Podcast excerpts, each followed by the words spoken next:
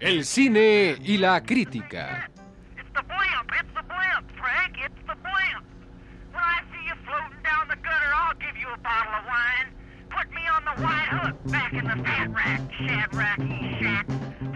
A propósito del oro, el loro, el coro, el moro, el tesoro, el lloro y el foro.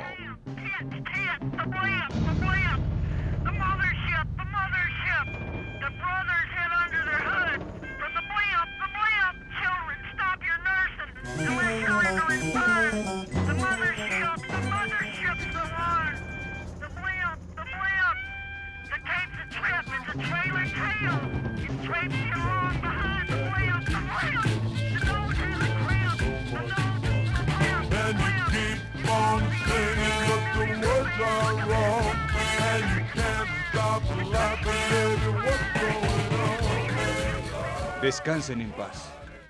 Mucho requiescat para ellos. Recuerdo piadoso para su torpe existencia. Un seno dispensador los acoja. Que alguien los evoque sin rencor. Démoslos por acabados. No volvamos siquiera a mencionarlos. Sí, esta tarde liquidamos la existencia de los problemas. ¿Qué le ha pasado a la humanidad desde su fundación hasta la llegada del primer hombre? Que simplemente ha vivido llena de problemas. Y los problemas forzosamente provocan problemas. Sí, quebraderos de cabeza, dolores, insomnios, jaquecas, dispensaciones y terrores. Sí, sí, el drama de la humanidad ha sido la existencia de problemas. En cambio, qué fácil, qué bello, qué noble hubiese sido todo si las cosas se hubiesen planteado desde el punto de vista de la solución. ¡Eureka, eureka! Lo encontraste. Sí, sí, eso es. La frase es muy simple. ¿Para qué problemas? Pero encierra un mundo de riquezas y de hallazgos. Examínesele. ¿Para qué necesitamos los problemas pudiendo dedicarnos a las soluciones? Y ahora es nuestra oportunidad. Nos han encomendado la tarea organizativa del primer simposio libre y coadyuvante a propósito de todo. Patrocinado nada menos que por la compañía Pro Dignificación del lugar común y no intervención de nadie en la vida económica y en la vida a secas. ¿Y qué vamos a hacer con este primer simposio libre y concluyente a propósito de todo? Algo diferente, algo maravilloso. Sí, sí, sí, sí. No vamos a plantear un solo problema, solo soluciones, únicamente respuestas. Sí, no habrá preguntas, no habrá temas, solo, exclusivamente soluciones. El día de la revelación ha llegado. ¡Eureka!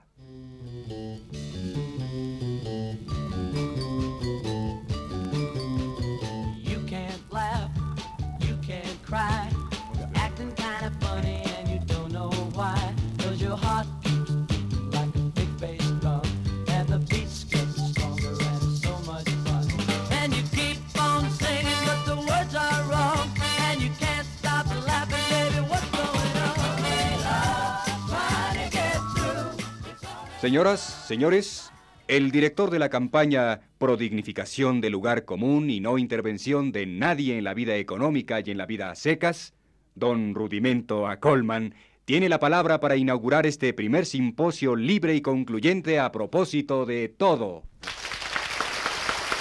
Gracias, gracias, gracias.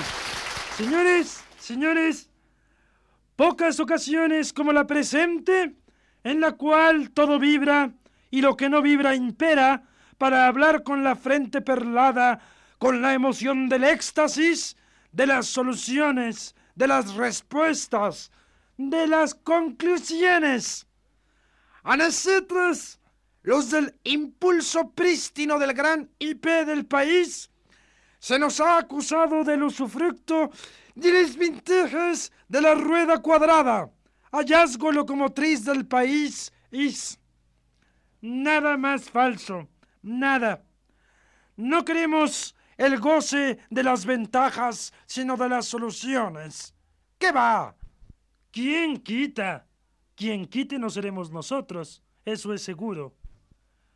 Así que declaro formalmente, solemnemente, prístinamente inaugurado el primer simposio libre y concluyente a propósito de todo. Así sea.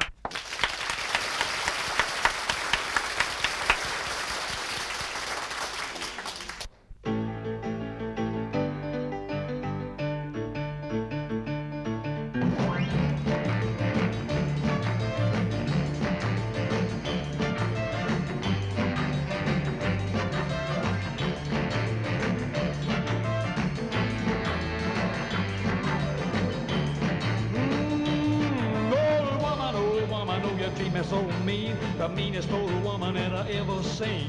I guess if you say so, I got to pack my things and go.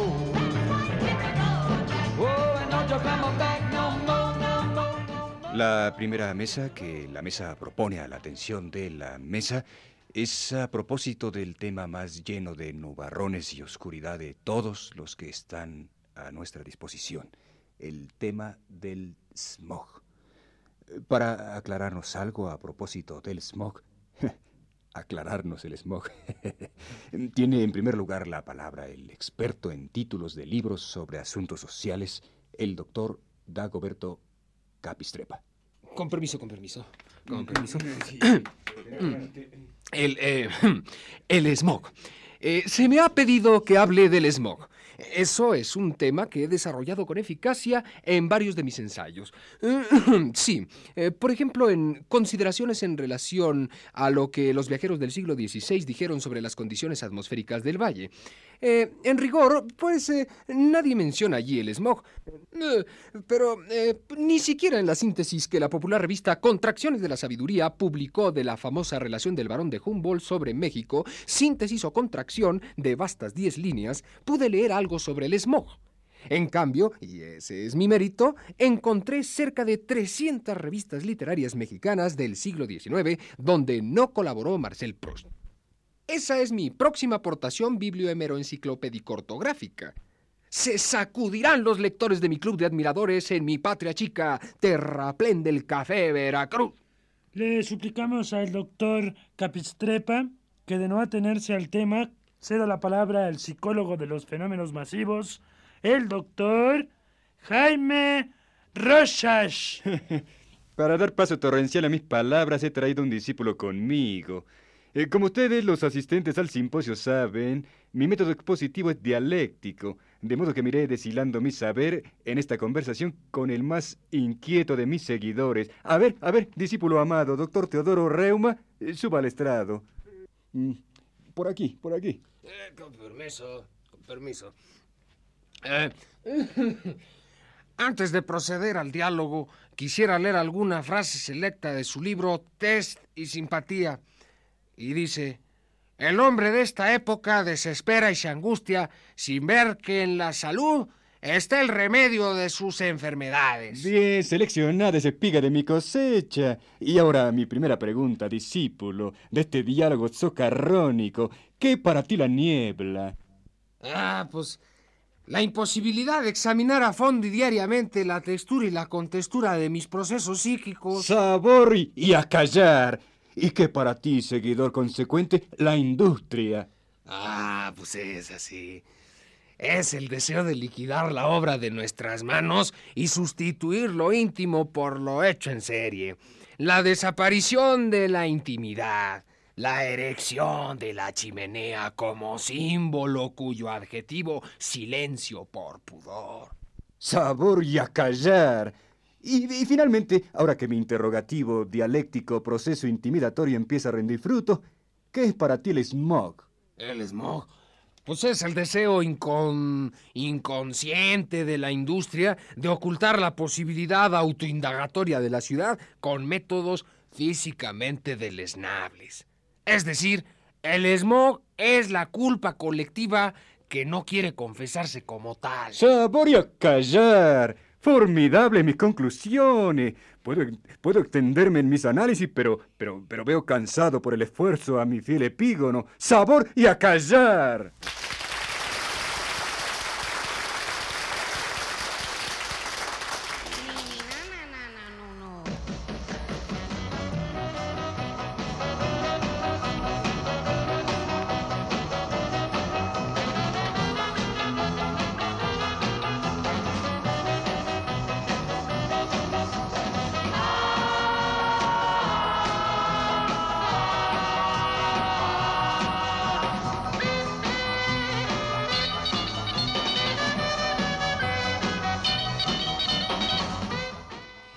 Ahora, y ahora, el gurú de la escuela universal, élite solo hay una, el sociónomo y anticipador y profeta en ejercicio, inicia la segunda mesa redonda de este simposio con su ponencia aniquiladora, su ponencia Juventud, a ti te hablo. Ah, Antes de que el doctor Daniel Luján engarce su palabra en el joyel de nuestra atención, el grupo psicocoral La vida es breve pero el arte largo dirá, como ellos solo saben decir, un poema inédito, ignorado, desconocido y sin embargo pertinente.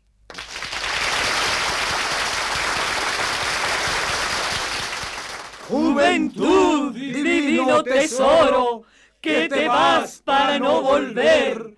Cuando quiero llorar, no lloro, y a veces lloro sin querer. Más mío es el bello foro.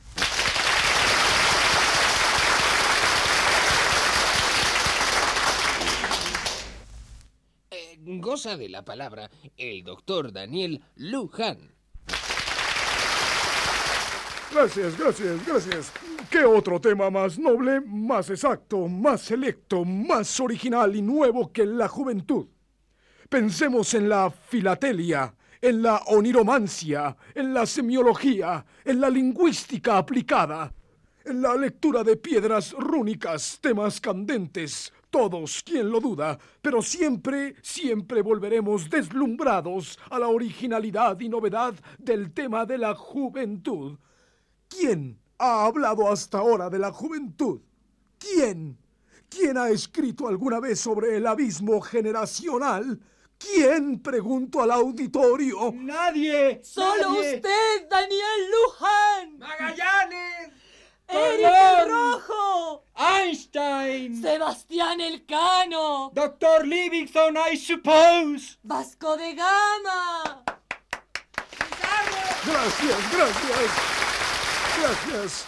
Inmerecidas las comparaciones histórico-geográficas. Inmerecidas, pero necesarias. Pues sí. ¿Quién ha hablado hasta ahora de la juventud? ¿Quién ha escrito alguna vez sobre el abismo generacional? Nadie, francamente nadie. El tema es, por así decirlo, inédito. Y dadas estas calidades de mi hallazgo, indico como soluciones, como respuestas, como conclusiones que la juventud debe vivir y practicar a diario la trilogía siguiente. Oigan con cuidado. He aquí la tercia angélica. Suplicamos al público que se ponga respetuosamente de pie y guarde un inmortal silencio para oír las conclusiones totales que a propósito de la juventud ha formulado el señor Daniel Luján.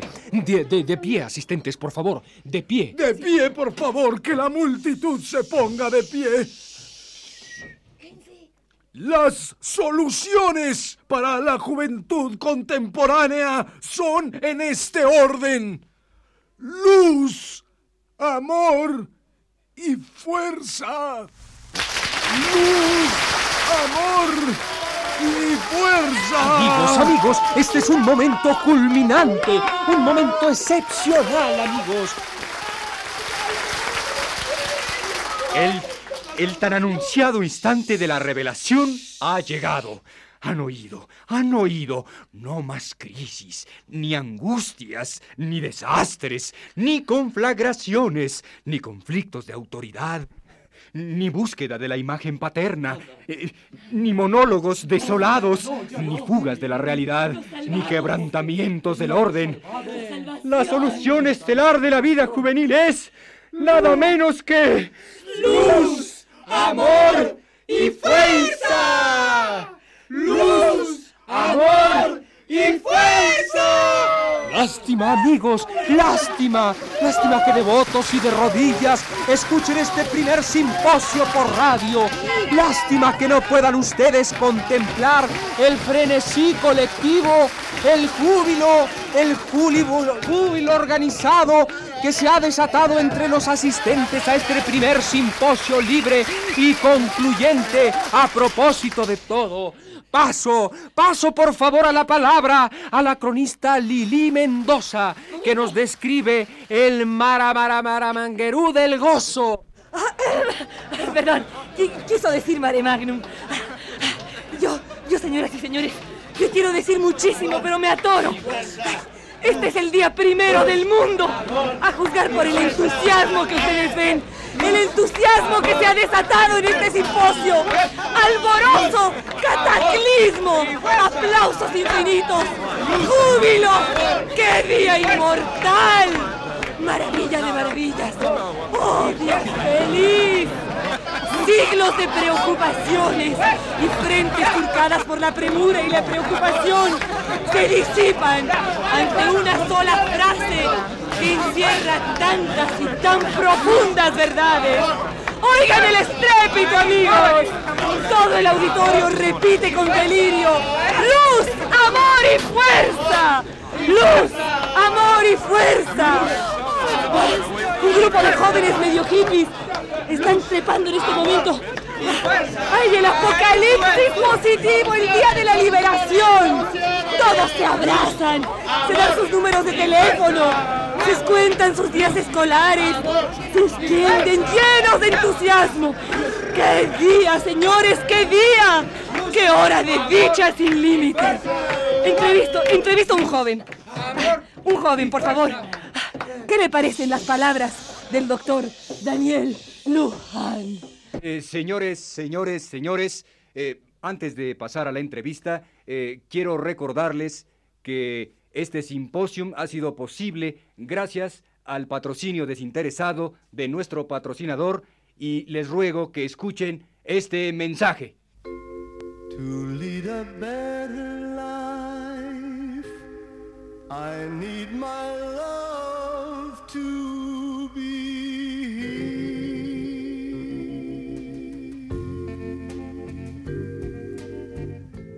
Bolobán Nacional, Tamal. Bolobán Parisien, qué bien. Bolobán Nacional, tú no tienes nada que envidiarle al Bolobán Parisien, qué bien.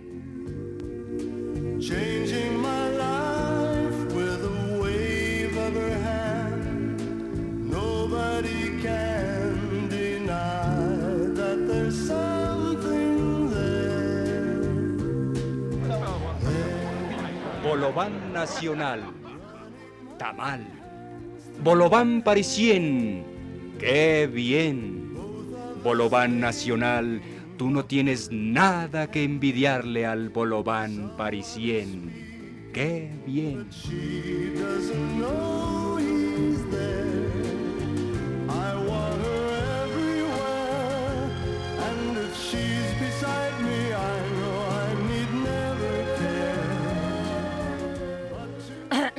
Bueno, después de, de este tan inspirador, tan inspirador mensaje, eh, ¿qué piensa usted, dígame por favor, del doctor Luján? Bu- Bueno, eh, eh, mi vida ha- había sido una crisis continua y, y una, y una búsqueda incesante de soluciones.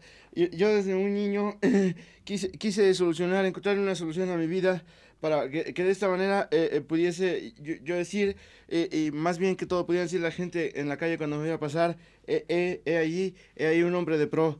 Y, sin embargo, fracasé una y otra vez, y, cada vez que quería levantarme, el látigo de la adversidad y el azote de la desdicha volvían a caer inclementes sobre mis frágiles espaldas.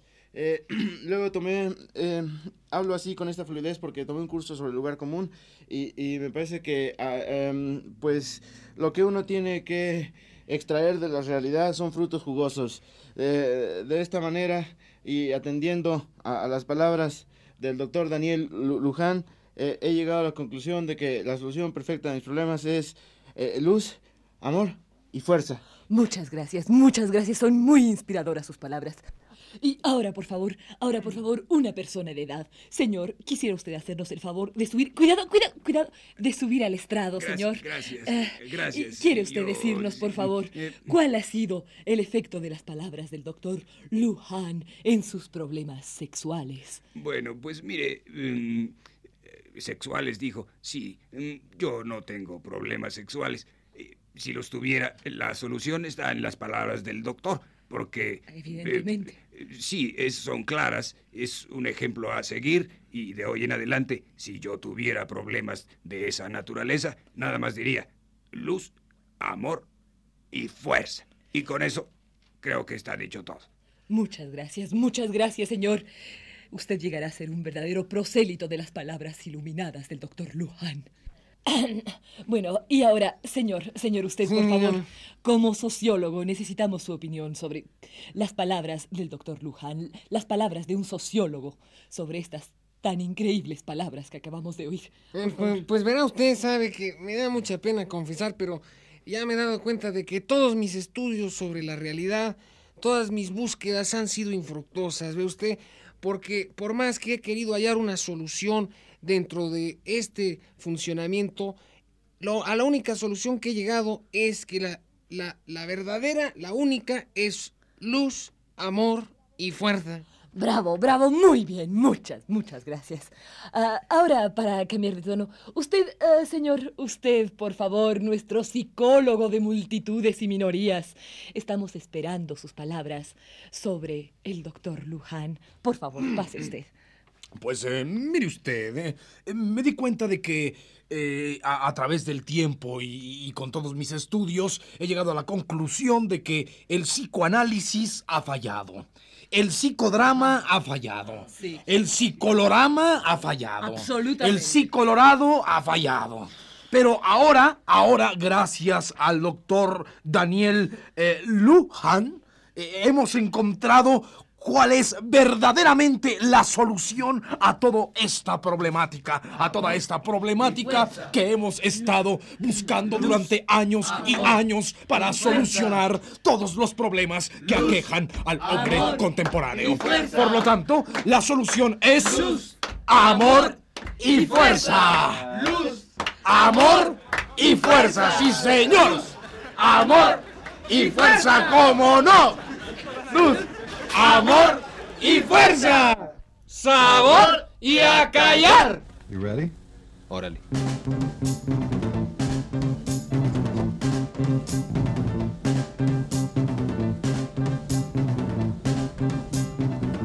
Okay, go. El cine y la crítica.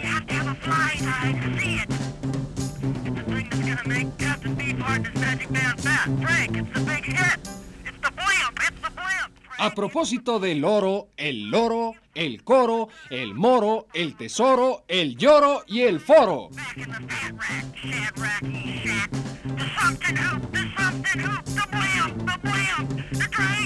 Créditos respetuosísimos. Como la respuesta al enigma, Flora Botton. como la solución a la crisis, Sergio de Alba. Como la contestación al caos, Rolando de Castro. como el mentiz a la adversidad, Nancy Cárdenas. como el bofetón en pleno rostro de la ignominia, Antonio Bermúdez. como el rechazo a la incapacidad de esperanza, Luis Heredia. como el primer síntoma autocrítico de sí mismo, Carlos Monsiváis. y como el muy merecido premio al mejor programa cultural de la radio en 1969, El cine y la crítica.